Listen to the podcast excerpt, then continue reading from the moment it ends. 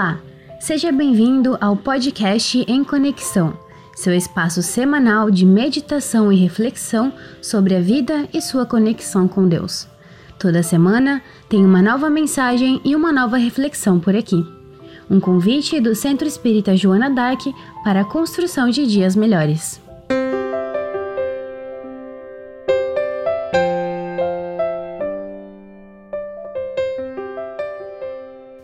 Agradeço, Senhor, quando me dizes não, às súplicas indébitas que faço através da oração. Muitas daquelas dádivas que peço, estima, concessão, posse, prazer, em meu caso, talvez fossem espinhos na senda que me destes a percorrer. De outras vezes imploro-te favores, entre lamentações, choro, barulho, mero capricho, simples algazarra, que me escapam do orgulho. Existem privilégios que desejo, reclamando-te o sim, que me florescem na existência e seriam desvantagens contra mim. Em muitas circunstâncias, rogo afeto, sem achar companhia em qualquer parte, quando me dás a solidão por guia, que me inspira a buscar-te.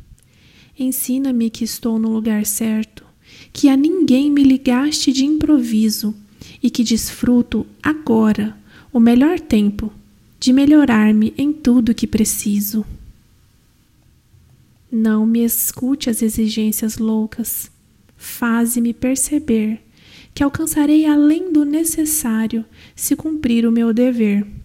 Agradeço, meu Deus, quando me dizes não com o teu amor, e sempre que te rogue o que não deva, não me atendas, Senhor. Poema ditado pelo Espírito Maria Dolores no livro Poetas Redivivos, psicografia de Francisco Cândido Xavier, publicado pela editora da FEB, a nossa Federação Espírita Brasileira.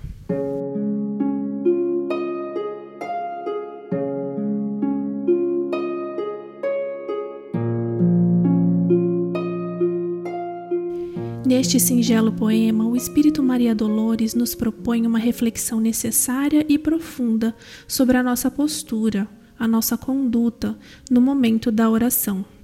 Ela começa agradecendo a Deus quando seus pedidos não são atendidos, trazendo a figura das súplicas indébitas, ou seja, dos pedidos indevidos que costumamos fazer quando oramos. Mas como saber quando um pedido é adequado ou não? Ela mesma nos traz essa resposta na próxima estrofe, quando fala que esses pedidos, abre aspas, talvez fossem espinhos na senda que me destes a percorrer, fecha aspas, reconhecendo que tudo que nos afasta do caminho que planejamos antes de reencarnar são espinhos, são agentes que dificultam o nosso êxito dentro do que planejamos, dentro de um planejamento maior, que é a nossa evolução na presente encarnação.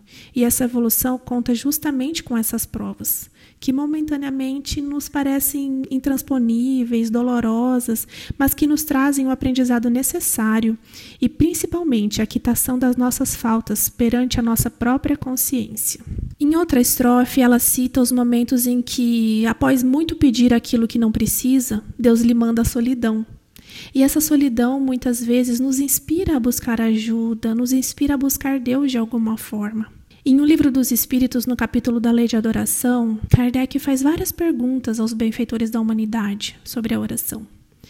E na resposta da questão 663, os espíritos alertam que muitas vezes nós achamos que Deus não nos ouve, porque ele não atende os nossos pedidos específicos, mas que na verdade eles nos auxiliam, Deus nos auxilia e os bons espíritos por meios tão naturais que nem percebemos e acabamos achando que essa ajuda que nos chega é obra do acaso ou da força das coisas.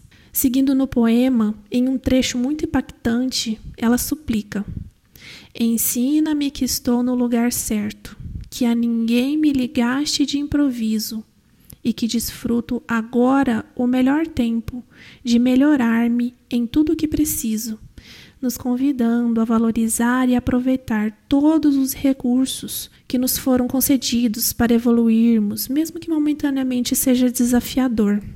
E em outro momento, ela pede ajuda de Deus para perceber que, abre aspas, alcançarei além do necessário se cumprir o meu dever. Nos trazendo uma visão ampla da misericórdia divina que nos dá o dever como instrumento de reparação e também o dever, ao mesmo tempo, como uma oportunidade de conseguirmos aquilo que o nosso coração almeja, por meio do seu cumprimento resignado, do cumprimento do dever de forma resignada.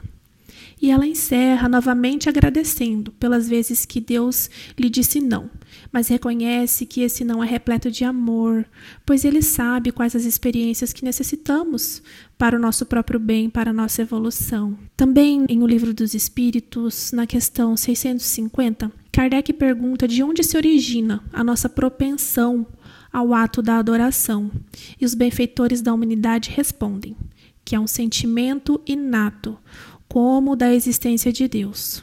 A consciência de sua fraqueza leva o homem a curvar-se diante daquilo que pode o proteger.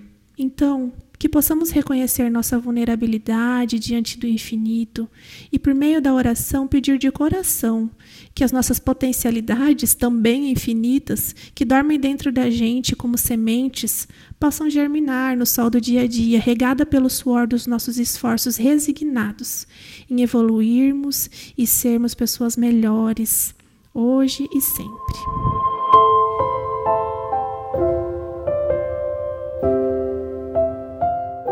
Este foi mais um podcast em conexão.